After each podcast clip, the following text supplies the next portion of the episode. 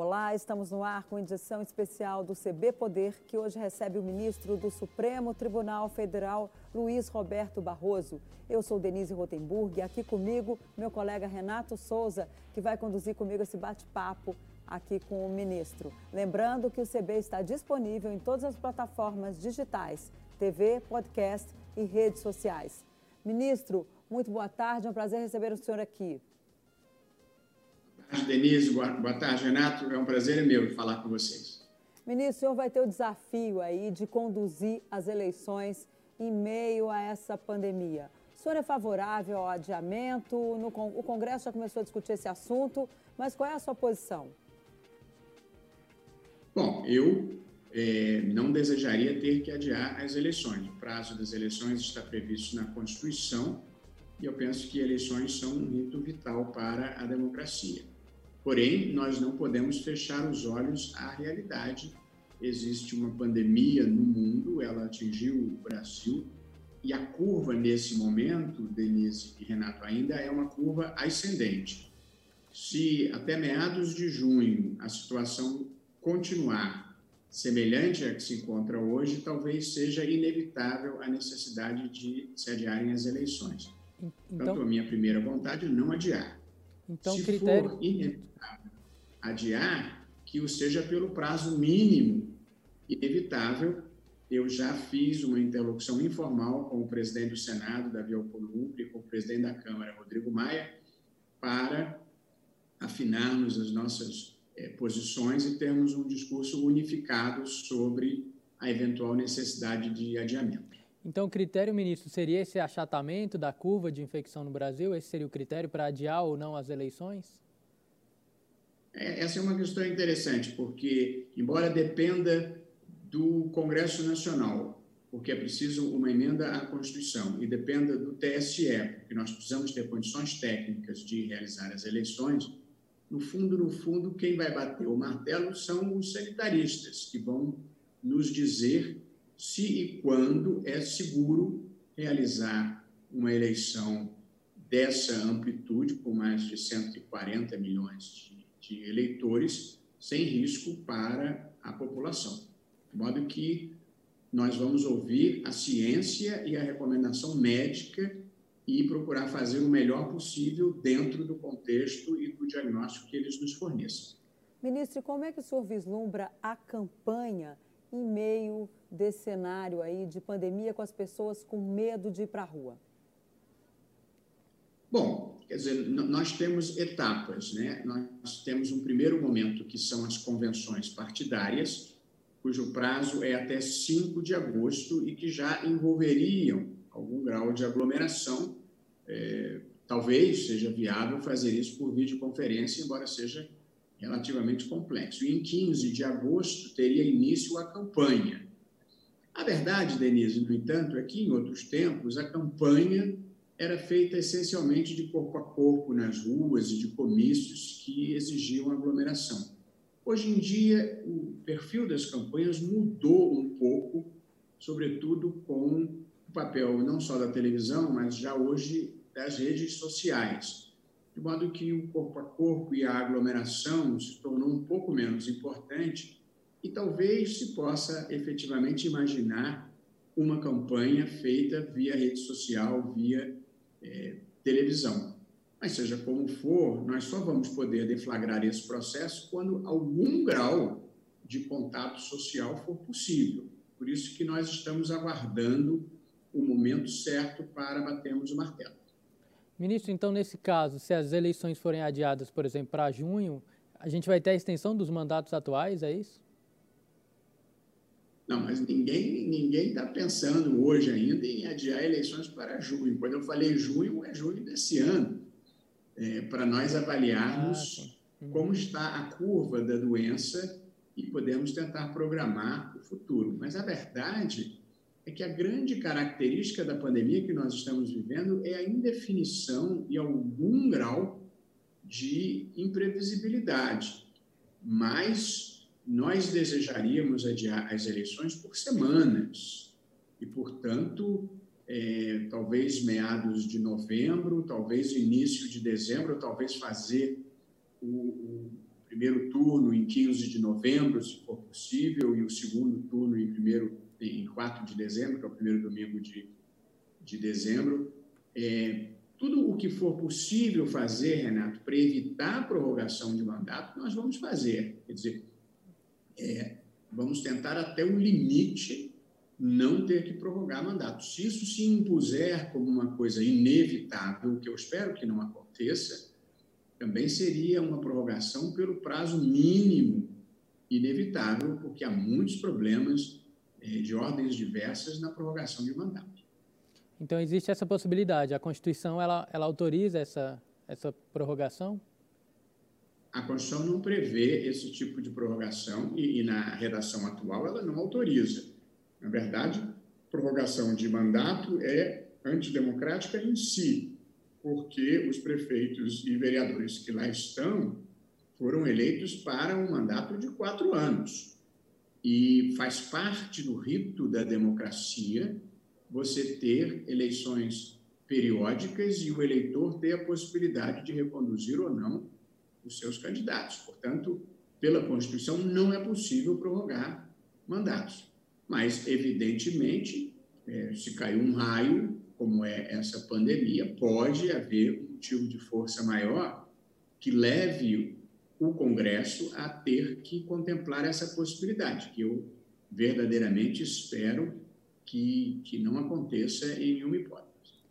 Bom, por enquanto a hipótese mais viável é então adiar para ali para o final do ano né, mantendo to, os mandatos dentro dos quatro anos, tudo direitinho, né? A gente pode. É, é, é essa, uhum. essa é, quer dizer, a, o plano A é não adiar, Denise. Uhum. O plano B é adiar, talvez, para 15 de novembro. O plano C, digamos assim, é primeiro domingo de dezembro.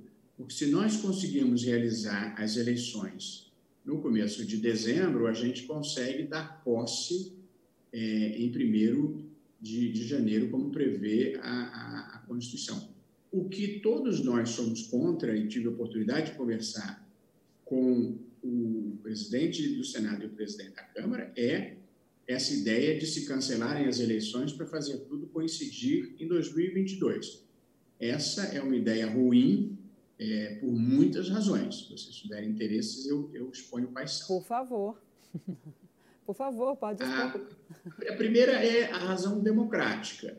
Você não pode prorrogar mandatos à luz da Constituição, porque esses prefeitos e vereadores foram eleitos por quatro anos. Portanto, o direito de se reconduzir ou não a essas pessoas é um direito que pertence ao, ao eleitor é, e, em linha de princípio, não é possível alterar isso. Em segundo lugar, portanto, essa é a razão constitucional prorrogar mandato é um, é um problema de natureza constitucional, que só não é, será totalmente irrazoável é, a prorrogação se houver um motivo de força maior reconhecido pelo Congresso que preveja uma, uma, uma nova data. Segundo motivo, Denise e Renato, pelo qual é muito ruim você coincidir as eleições em 2022, é que se elas coincidirem, o eleitor vai ter que votar em sete candidatos para sete cargos públicos simultaneamente: presidente, governador, prefeito, senador, deputado federal, deputado estadual e vereador. É muita informação, é confuso e o eleitor vai ter dificuldade de fazer escolhas adequadas para sete cargos é, ao mesmo tempo. É, em terceiro lugar, ah, vocês que são comentaristas de política vão compreender isso, pauta de uma eleição nacional é bastante diferente da pauta de uma eleição municipal. Na eleição nacional, você está discutindo o modelo econômico, você está discutindo como tratar o sistema único de saúde, ao passo que numa eleição municipal, você está discutindo o transporte urbano, o recolhimento de lixo, é, gabarito, zoneamento. Portanto, se você faz as duas eleições coincidirem, no fundo, no fundo, ou você vai municipalizar a eleição presidencial ou vai nacionalizar a eleição municipal. municipal. Quer dizer, vai haver uma inevitável perda para o debate público. E, por fim, nas eleições municipais de agora, nós já estamos esperando 750 mil candidatos para prefeitos e vereadores nos 5.600 municípios brasileiros. Se você coincide as eleições, você acresce a esse número todos os candidatos da eleição nacional, os candidatos a presidente, os candidatos a governador, os candidatos a deputados estaduais, os candidatos a senador eh, e a deputados federais e estaduais. Você vai criar um inferno gerencial para a Justiça Eleitoral ter que administrar eh, todos esses candidatos ao mesmo tempo, com a lei da ficha limpa, com as impugnações que precisam ser decididas pela Justiça Eleitoral a Justiça Eleitoral não teria condições de decidir a maioria das impugnações antes das eleições, e aí vai decidir, depois vai ter que anular eleições, renovar eleições. Ou seja, não penso ser uma boa ideia que elas coincidam. Mas, seja como for, esse é um debate político a ser travado no Congresso. O que eu considero é, ilegítimo é quem for eleito para quatro anos permanecer mais tempo do que isso. Agora, ministro, o senhor foi relator das ações que questionam a MP é, 966, que é aquela que trata sobre a, a punição de agentes públicos que errarem é, em razão dessa pandemia, que na verdade dava uma certa anistia, né? A gente percebe que o Ministério da Saúde, o governo federal, vem aplicando no Sistema Único de Saúde, autorizando o uso de medicamentos que não têm eficácia científica comprovada. Isso pode entrar é, nesse quesito de erros que, que, que estão sendo cometidos e até mesmo erros praticados, incentivados pelo próprio presidente da República? Veja, o que essa medida provisória fez, de certa forma reproduzindo legislação que já existia, era excusar o administrador que decidisse, nesses tempos de pressão e indefinição, salvo se ele agisse com dolo, que é a intenção de fazer alguma coisa errada, ou se ele cometesse um erro grosseiro, que é um erro inexcusável praticado com imprudência e negligência ou, ou imperícia. O que nós fizemos na decisão eh, do Supremo eh, esta semana, que passou, eh, foi um pouco qualificar que nós consideramos, o Supremo considera que seria erro grosseiro qualquer prática, qualquer política pública que refugisse aos padrões consensuais firmados pela ciência, pela técnica médica em geral, pelos sanitaristas. Portanto, onde haja consensos firmados pela Organização Mundial de Saúde, pelas entidades médicas brasileiras e, e pelas referências médicas é, do país, onde haja consenso científico e médico, não é possível adotar uma política pública contrária a isso. Quer dizer, é, nós vivemos num mundo iluminista, portanto, as coisas têm que ser feitas com base na razão e na ciência, não em palpites e, e, e ideologias. Portanto, nós estabelecemos que contrariar os padrões médicos, médicos científicos era seria considerado um erro grosseiro para fins de responsabilização do agente público. E também consideramos que se enquadraria na categoria erro grosseiro a eventual prescrição de medicamentos que não tenham sido submetidos a testes clínicos e que não sejam reconhecidos pela comunidade científica como é, eficazes e adequados para o enfrentamento daquela moléstia a que ele se destina. Portanto, é, medicina se faz é, com ciência, com pesquisa clínica e não de uma forma leiga. Ministro, deixa eu ver se eu entendi uma coisa. Nesse caso, um, um médico, um agente público de saúde, que por um acaso prescreveu uma cloroquina, que agora faz parte ali do catálogo do, do, do protocolo, do, do, do protocolo do Saúde. SUS do Ministério da Saúde. Ele está sujeito a uma punição caso alguém entre na justiça aí contra ele? Ou, no caso também, um, o presidente da República, que disse que, olha, a gente tem um remédio nosso, que é a cloroquina, que é barato e tal, ele também está sujeito à punição? É, veja, o, eu acho que a adoção de uma política pública de eventual distribuição de um medicamento que não tenha chancela da comunidade médico-científica nem de pesquisas clínicas, eu acho que pode sim gerar responsabilidade. Acho que diferente é a situação de um médico específico que, por uma razão A, B ou C, considere que para o seu cliente especificamente deva prescrever um determinado medicamento ainda quando experimental. Portanto, há uma diferença entre a responsabilidade médica individual, essa vai ser perante o CRM, se existir, de quem tem o encargo de definir políticas públicas e o faça em contrariedade à ciência. Portanto, acho que são situações um pouco diferentes a de quem traça uma política pública da de quem prescreve para uma situação particular.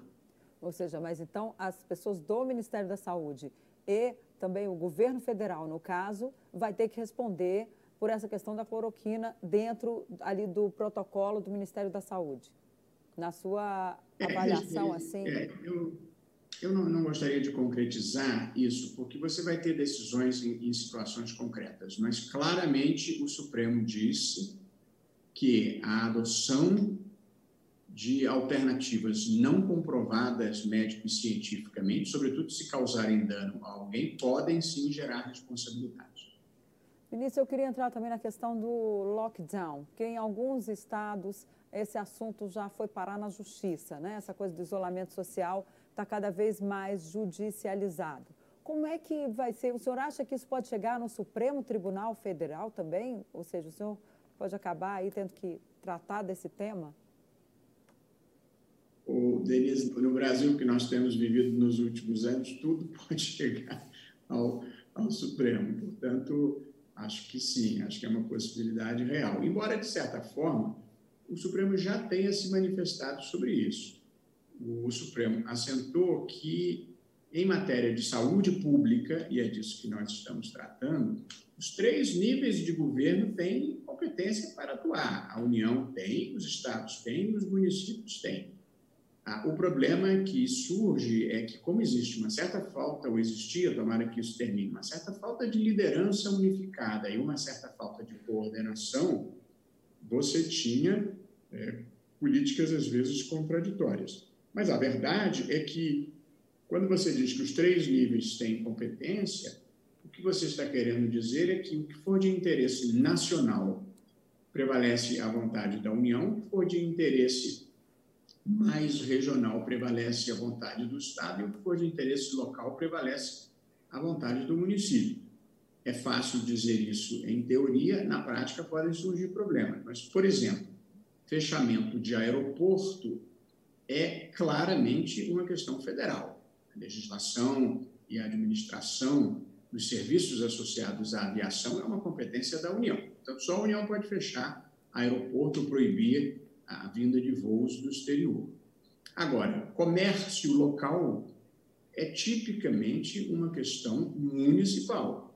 E, portanto, eu acho que mesmo que eventualmente o presidente inclua no decreto de atividades essenciais algum tipo de atividade que seja puramente eh, local, eu acho que, independentemente do decreto, deve prevalecer a vontade do prefeito municipal, o poder é, municipal. Assim, é uma federação. Federação significa que você tem três níveis de governo, eles devem agir coordenadamente, mas a Constituição estabelece qual é o grau de competência de cada um. Ministro, é, voltando um pouquinho ao TSE, a gente tem ações lá que pedem a cassação da chapa do presidente Jair Bolsonaro. Uma delas é sobre disparos em massa que teriam ocorrido nas últimas eleições. O senhor pretende pautar esse tipo de ação? Esse ano ainda a gente pode ter uma solução desse tema, até mesmo por questão de ordem jurídica, de ordenamento jurídico, segurança institucional? Ah, eu, eu, pretendo pautar, seguindo a ordem cronológica, tudo que esteja pronto para julgamento. Portanto, essas ações de investigação perante a Justiça Eleitoral, elas são conduzidas pelo Corregedor-Geral da Justiça Eleitoral, é, atualmente o ministro Og Fernandes, e que em breve, depois de muito bons serviços prestados, será substituído pelo ministro Luiz Felipe Salomão. Né? Ambos vêm do Superior Tribunal de Justiça. Portanto, cabe ao corregedor conduzir essa investigação e, quando ela for concluída, ele comunica a mim e eu pautarei. Portanto, é, vai ter o ritmo que o corregedor puder dar e que as provas forem a, é, apuradas. E nós somos juízes, eu vou ser presidente de um tribunal. O juiz não apoia ninguém, nem é adversário de ninguém. A, a Constituição, as leis e as regras para serem cumpridas. De modo que o modo como eu pauto a minha vida é a gente faz o que é certo, justo e legítimo. Ninguém é protegido, nem ninguém é perseguido. Vamos fazer como manda a lei e se ficar pronto para julgamento, vai a julgamento. Existe no Supremo Tribunal Federal um inquérito que mira o presidente da República e agora foi incluído nesse inquérito a possibilidade de ter ocorrido vazamento de uma operação para o é, senador Flávio Bolsonaro e, e, e, essa operação ter sido adiada para não prejudicar a campanha do presidente da República. Se ficar constatado que isso realmente ocorreu, que esse vazamento ocorreu, que o adiamento da operação ocorreu, seria uma interferência indevida nas eleições?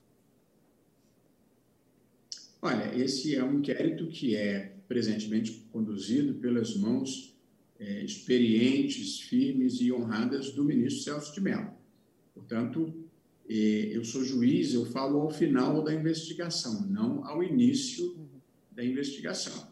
Portanto, ao final da investigação, nós saberemos se houve crime comum, e aí caberá ao Procurador-Geral da República oferecer denúncia e ao Supremo julgar, ou se houve crime de responsabilidade, e aí caberá à Câmara dos Deputados aceitar a instauração de processo de impeachment e o Senado julgar, ou, se o inquérito apurar que não houve nenhuma coisa nem outra, arquiva-se. Portanto, eu não tenho nenhuma opinião quando a investigação começa. Depois que ela terminar, eu terei uma opinião. Se chegar ao Supremo, você vai ficar sabendo a minha opinião. Se não chegar ao Supremo, nem isso.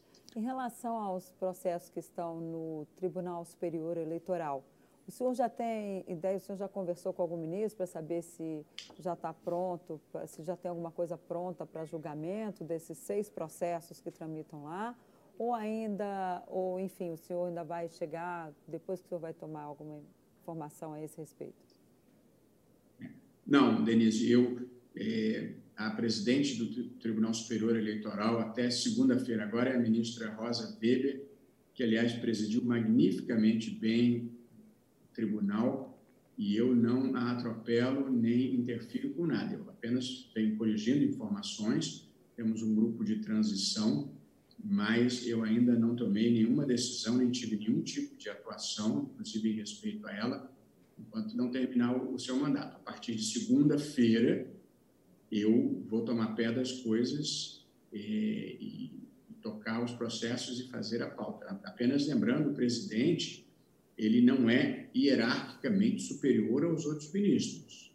Eu vou ser um coordenador é, de iguais. Há um relator que conduz esse processo e, no momento em que ele diga está instruído e pronto para julgar, eu vou pautar. Não, não, nesse momento, não depende de mim. Dependerá de mim quando for liberado para julgamento, e aí eu sigo ordem cronológica. Não sento em cima de coisa nenhuma. A vida é andar e durante o julgamento vou dar o meu voto, como os outros seis ministros também darão os seus. Ministro, um problema que a gente está tendo em relação à justiça, não em relação à justiça, mas um problema que o país está enfrentando, são as ameaças aos ministros, tanto do Supremo Tribunal Federal e aqui em Brasília tivemos essa semana, inclusive, a prisão de duas pessoas que estavam ameaçando os desembargadores do TJDFT, o Tribunal de Justiça aqui do Distrito Federal e Territórios. Como é que o senhor vê isso? Um país que hoje ameaça a sua justiça, que até bem pouco tempo atrás era considerado ali o, último bastião onde a pessoa poderia, é, é, é, o bastião onde a pessoa pode recorrer quando ela sente falta ali, se sente injustiçada. Como é que o senhor vê isso? Olha, é, é, é preciso distinguir as coisas. É, de um lado, há manifestações que são totalmente legítimas dentro de uma democracia e no exercício da liberdade de expressão. Essas manifestações, no, entanto, não podem ultrapassar o limite da legalidade. Portanto, ameaça não é forma de manifestação, ameaça é crime. Agressão não é forma de manifestação, agressão é crime. Eu vejo um pouco o país em que discursos radicais vindos de lugares diferentes liberaram alguns demônios que, numa democracia, devem ficar bem guardados. É, demônios da radicalização, da intolerância e da violência. Estes são inaceitáveis. Portanto, eu procuro distinguir bem manifestação de contrariedade, o que é legítimo, de manifestações de truculência, de, de violência, de intolerância, o que é totalmente inaceitável. Nós precisávamos, é, sem ninguém abrir mão das suas convicções, criar alguns denominadores comuns e construir algumas pontes, porque um país não pode ser movido por ódio e por uma conflituosidade permanente. Pois não, Renato? Ministro, é, quais os desafios que o senhor imagina que serão esses primeiros desafios agora assumindo o, o TSE? Bom, o, país tem muitos desafios, nem todos é, dentro da esfera de atuação do Tribunal Superior Eleitoral. Eu acho que o maior desafio é colocar o bloco na rua para fazer as eleições acontecerem. O sistema de urnas eletrônicas ele se revelou até aqui totalmente confiável, mas nós temos que realizar testes e treinamentos, inclusive de mesários, para preparar as eleições e fazê-las transcorrer em segurança. Portanto, acho que esse vai ser um dos capítulos mais importantes da minha atuação, é um pouco é, administrar a data e depois a realização das eleições é, numa conjuntura adversa, em que talvez nós estejamos que passejar. É, uma, uma das ideias que nós tínhamos seria de fazer a eleição em mais de um dia, continua sendo uma opção para evitar aglomerações, mas eu pedi para fazer os cálculos e se nós passássemos as eleições para dois dias, nós teríamos um custo adicional de cerca de 180 milhões de reais. Isso só com alimentação de mesários e um convênio e o TSE tem com as Forças Armadas também para a segurança das eleições e a segurança das urnas. Portanto, embora a realização em dois dias pudesse ser uma alternativa para conter ou minimizar aglomerações, o fato é que, num momento de crise fiscal, pode ser um preço que o país não possa pagar. Uma outra alternativa mais singela que já está sendo considerada é ampliar o horário das eleições, tipo começar uma hora mais cedo, às 8, e terminar três horas mais tarde, às 20 horas, às 8 da noite, e, e de alguma forma tentar escalonar a, a votação é, por faixas etárias, por exemplo, por qualquer outro critério que impeça a concentração, de modo a que grupos mais ou menos homogêneos vão de manhã, é, final da manhã e início da tarde, e depois no final do dia. Uhum. Nós, nós vamos pensar, na medida em que seja necessário o adiamento, isso vai ser decidido, como eu falei, possivelmente em junho, nós aí pensaremos as medidas é, de distanciamento social e eu imaginaria também é, fazer uma campanha e buscar na iniciativa privada, o país está sem dinheiro, a, as, os equipamentos de proteção, inclusive de mesários e de higienização, portanto, é, conseguir doações de máscaras, de, de álcool gel é, e de eventuais produtos para a proteção da própria urna. Portanto, acho que o maior desafio é, numa época de pandemia, adiar as eleições, se for inevitável, pelo menor prazo possível e realizá-las com a maior segurança possível, propiciando é, distanciamento social e gastando a menor quantidade de dinheiro possível país está apertado. Por falar em país apertado, o ministro da Economia, Paulo Guedes, falou em prorrogar, é, reconhece que é preciso, pode até prorrogar a, a, o, o, auxílio, o auxílio emergencial, mas num valor menor, ou seja, ali de 200 reais. O que, que o senhor acha? Isso aí pode ser judicializado, uma vez que é 600 reais hoje esse auxílio? Então, como eu falei, Denise, no, no, Brasil de hoje quase tudo pode ser judicializado, é um pouco arranjo institucional é, brasileiro. Mas eu acho que em questões que envolvem é, a, a questões técnicas de economia, decisões estritamente político-administrativas, eu, eu sou de entendimento que o Supremo deva exercer autocontenção. E, portanto, não é o Supremo, eh, em linha de princípio, quem tem a expertise para dizer quanto pode ser o auxílio emergencial. E, portanto, acho que ele vai ser no valor possível. É, judicializável pode ser, mas há um conceito em direito constitucional que se chama de capacidades institucionais. Ainda quando o judiciário possa ser o intérprete final, nem sempre ele deve ser o intérprete final. E acho que ele deve ser deferente para com as decisões políticas e para com as decisões técnicas dos outros poderes, inclusive, sobretudo, do executivo. E, e o judiciário só deve interferir quando haja um risco grave para algum direito fundamental ou algum risco grave para a democracia. Eu falo isso já antecipando as suas próximas perguntas de Ok, ministro, mas nós vamos ter que encerrar aqui na TV. O CB Poder fica por aqui. Obrigada pela sua companhia. Até a próxima. Tchau. A gente continua esse bate-papo nas redes sociais. Mais uns minutinhos aí com vocês. É, eu queria saber do senhor, nós estamos realmente num período muito delicado aí da nossa democracia, né? Tem, já tivemos aí manifestações é, pedindo a, a, volta do AI-5. Como é que o senhor vê? Aí a última manifestação até que tiraram lá as faixas é, contra o Supremo Tribunal Federal e pedindo a volta do AI-5. Mas nas outras manifestações mais antigas, essas faixas estavam lá. Como é que o senhor vê esse período aí que o país está vivendo, com tanta polarização? É, acho que há muito tempo a gente não vê um risco tão grande assim à nossa democracia, ou pelo menos as pessoas não têm tanto medo desse risco. Oh, Denise, eu, eu acho que talvez haja um certo exagero nesse risco. Eu, eu presto atenção nas manifestações e, no geral, é uma minoria muito pequena, pouco significativa. Me lembra um pouco na época do regime militar que eles se referiam aos bolsões sinceros mais radicais. São manifestações, às vezes, de extrema direita e com algum grau de irracionalidade.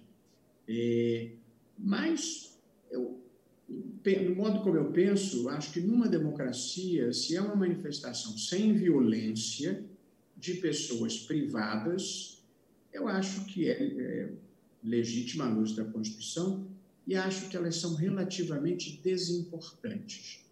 Elas se tornam graves ou se tornariam graves na medida em que viessem a ser endossados por agentes públicos, porque particulares podem apoiar o fechamento do, do Congresso e do Supremo. Eu lamento, acho que é um equívoco, felizmente são alguns gatos pingados, mas evidentemente quem jurou respeitar a Constituição não pode fazer isso. Portanto, agentes públicos não podem defender golpe de Estado, nem invasão é, e nem é, fechamento de, de outros poderes. Portanto, na medida em que houvesse a adesão de agentes públicos, eu consideraria gravíssimo.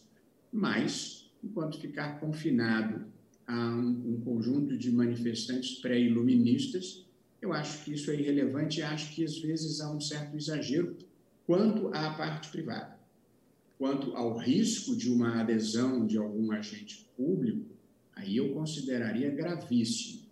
Mas, um pouco para demonstrar o vigor da democracia brasileira, tanto a invocação mais antiga do AI-5 quanto essa manifestação na porta do QG eh, do Exército, imediatamente as pessoas que se supôs tivessem indevidamente apoiado essas manifestações, fizeram questão de dizer que absolutamente não defendem a liberdade, a democracia e não desejam a volta da ditadura.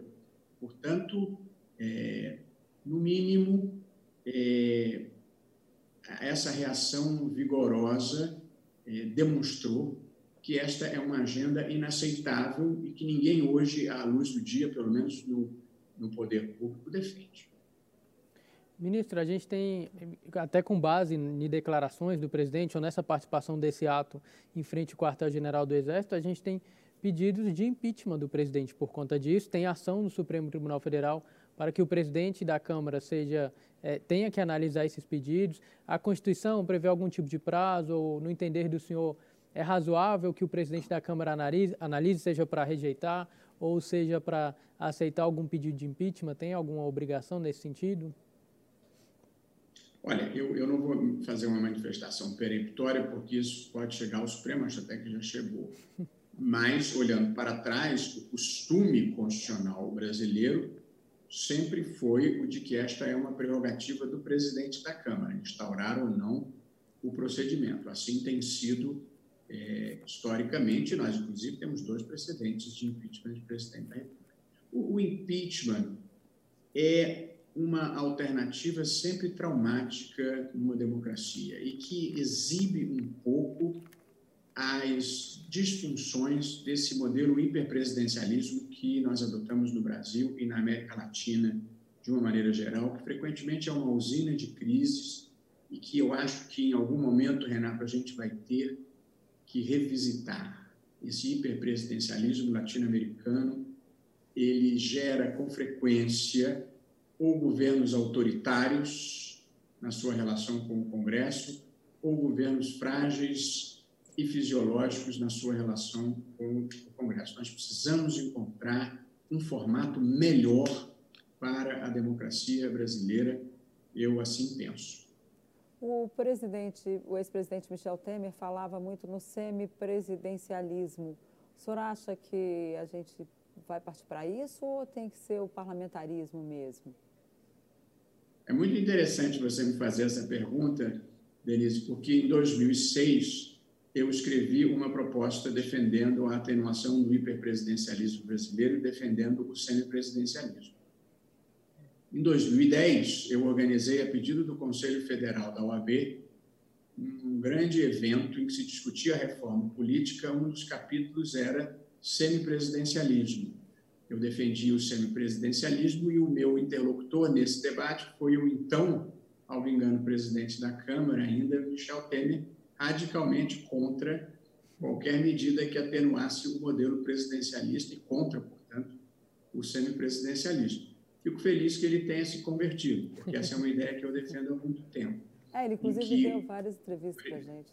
Ele deu algumas entrevistas para a gente defendendo o semipresidencialismo. Ótimo, então é sinal que ele mudou de ideia. Acho bom. Acho que nós devemos atenuar esse modelo do hiperpresidencialismo, reservando para. Porque qual é a grande. Ah, você tem dois modelos extremos. Você tem o modelo presidencialista, em que o presidente acumula as funções de chefe de Estado e de chefe de governo, e você tem o parlamentarismo, em que a chefia de Estado e a chefia de, de governo são atribuídos a órgãos e pessoas diferentes. No parlamentarismo, você tem o parlamentarismo monárquico, em que o rei tem, o chefe de Estado tem funções puramente cerimoniais, ou você tem o parlamentarismo republicano, como na Itália ou na Alemanha, em que o presidente é eleito pelo voto indireto. O hiperpresidencialismo é ruim, mas o parlamentarismo também não serve para o Brasil, porque a eleição direta para presidente da República está no coração da democracia brasileira. Portanto, eu defendo um modelo em que o presidente da República seja eleito pelo voto direto e tenha algumas competências relevantes, mas limitadas e apenas competências de Estado. Tanto cabe a ele manter relações internacionais, nomear os embaixadores, ser o comandante das Forças Armadas, nomear os comandantes militares, nomear os integrantes dos tribunais superiores, inclusive do Supremo Tribunal Federal. Ele pode apresentar lei, pode dissolver o Congresso e ele indica o primeiro-ministro. Mas as funções de governo o dia a dia do embate político, o varejo da administração e da política, ficam a cargo de um primeiro-ministro que tem que ter a chancela do Congresso. Este primeiro-ministro, se perder a sustentação política, ele cai e é substituído por um nome que tenha maioria no Congresso. Mas o presidente não, o presidente tem um mandato. Portanto, o presidente não participa do varejo político, ele é o fiador da estabilidade um primeiro-ministro participa do varejo da administração e da política. Se ele perder sustentação, ele cai por um voto de confiança. E com isso você tem um mecanismo institucional de substituição do governante que não é uma, a fórmula traumática do impeachment. Esse é o modelo, como falei, eu defendo de longa data. É, já publiquei trabalhos sobre isso é um modelo que se pratica com sucesso. Eu penso em Portugal, por exemplo, em alguma medida na França, embora a França tenha tido algumas dificuldades nos casos de, de coabitação. Portanto, eu sou defensor, sim, é, da atenuação do hiperpresidencialismo no Brasil, porque acho que ele é uma fonte de problemas e gera uma permanente tentação autoritária. E nesse, nesse, nessa quadra que a gente está passando agora aí, a, a, é cobrado muito transparência também do poder público. Há inclusive esse vídeo né, da reunião do dia 22 de abril. Eu queria saber como é que o senhor vê. O senhor acha que as ações têm que ter mesmo, essas, essas, esses inquéritos, eles têm que ser mesmo totalmente transparentes, tudo tem que vir a público, ou se é preciso manter ali algum sigilo? Qual é a sua posição? Olha, é, algumas dessas questões envolvem escolhas. Quer dizer, eu acho que numa democracia, é, transparência em linha de princípio é o, o desejável. É, mas eu vou te dar um exemplo é, controvertido é, em que o Brasil pratica. As sessões do Supremo Tribunal Federal elas são abertas ao público e transmitidas nacionalmente por TV aberta. É impossível haver mais transparência do que isso. Possível haver mais transparência do que há no processo de deliberação do Supremo Tribunal Federal, com as vantagens e desvantagens que isso traz. Na maior parte dos países do mundo, começar pelos Estados Unidos, é, esta deliberação da Suprema Corte é feita numa sala fechada em que só entram os nove ministros, não pode entrar nenhum servidor e, portanto, é uma deliberação totalmente não exposta à vista do público. É, tem gente que prefere o modelo brasileiro, tem gente que prefere o modelo americano. Eu acho que o modelo brasileiro funcionou bem para o Brasil, deu visibilidade ao Supremo e, de certa forma, empurrou o Supremo, em algumas situações, para o melhor lado da história, na minha visão pode que talvez não haja uma resposta é, universal. É, mesmo nesse episódio do exame médico do presidente, se colocou de um lado ah, os pratos de uma balança na justiça. A justiça não é simbolizada por uma balança por acaso, é porque frequentemente você tem que pesar é, valores diferentes nos pratos dessa balança. Mas no caso do exame do presidente, sem entrar no mérito, porque já basta os processos que eu tenho efetivamente de decidir. De um lado, você tem uma demanda por transparência no âmbito do poder público e do presidente da República, e do outro lado, você tem uma questão do direito de privacidade, que é assegurado constitucionalmente a todas as pessoas. Portanto, era uma questão de saber se o direito de privacidade que todo mundo tem Portanto, o seu exame, Denise, o seu exame, Renato, ou o meu exame, ninguém tem o direito de demandar para ver o meu exame. Mas, nesse caso, você tinha que ponderar com o principal agente público do país, deve privilegiar a transparência ou a privacidade. Portanto, é, são questões, não tem uma única resposta correta, os diferentes países fazem opções é, diferentes, no caso do Supremo Tribunal Federal, eu acho que no Brasil se fez a opção que é boa para nós. Mas no caso de agentes públicos, existe uma flexibilização desse direito à privacidade, né? Existe. Vou te dar um exemplo. Quando eu, é, qualquer agente público assume um cargo, a sua declaração de renda ou a minha declaração de renda como pessoa privada é totalmente protegida pelo direito de privacidade. Mas quando eu assumo um cargo público, eu preciso ir lá e apresentar para um terceiro o meu patrimônio é, como um mecanismo de controle de que eu não aumentei o meu patrimônio ilegitimamente durante o cargo. Portanto, é, você tem todo o direito de manter a sua declaração sobre reserva, mas se você resolver se candidatar a um cargo público, você tem que exibir ah, as suas contas. Portanto, é, a resposta é sim, agentes públicos têm menor privacidade do que pessoas estritamente privadas. É, mas não quer dizer que tenha perdido totalmente a sua privacidade. Portanto, essa graduação nem sempre é óbvia e simples, como essa questão do exame médico do presidente também demonstrou. Ministro, eu queria saber como é que o senhor está enfrentando essa pandemia e como é que está também a, o clima no Supremo Tribunal Federal. O senhor já teve ali alguns embates com seus colegas ali de plenário, de, de julgamento. Como é que como é que está o clima no Supremo e como é que está o senhor no enfrentamento aí dessa pandemia? Deixa eu dizer, o, o clima no Supremo é cordial, ao contrário do que as pessoas às vezes imaginam. Nós lá somos um ninho de cobras em que as pessoas se odeiam. Pelo contrário, né? nós somos um grupo de pessoas é, que se quer bem, que se admira. Agora, evidentemente, quando você delibera em público, como nós deliberamos, e questões que foram muito divisivas para a vida do país, como foi a luta contra a corrupção, é, aconteceu. Um ou outro episódio é muito raro, já que eles têm grande visibilidade.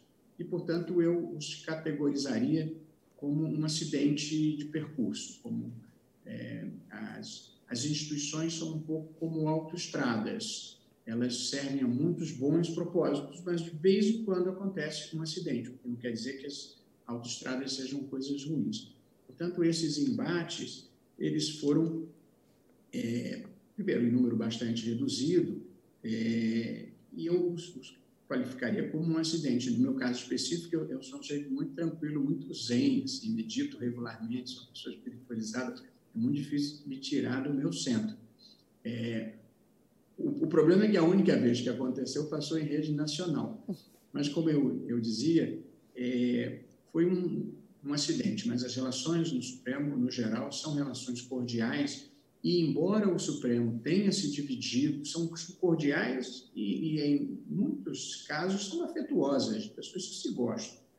É, mas, embora o Supremo tenha se dividido na questão da luta contra a corrupção e em matéria penal, a verdade é, quando, é que, quando se trata da proteção de, das regras da democracia e dos direitos fundamentais, o Supremo costuma marchar muito unido em defesa de mulheres, é, negros, comunidade LGBT, demarcação de terras indígenas. O Supremo foi é, progressista e, e independente e ajudou a promover avanços importantes na defesa das regras da democracia também, de liberdade de expressão, o Supremo tem sido um bom é, guardião.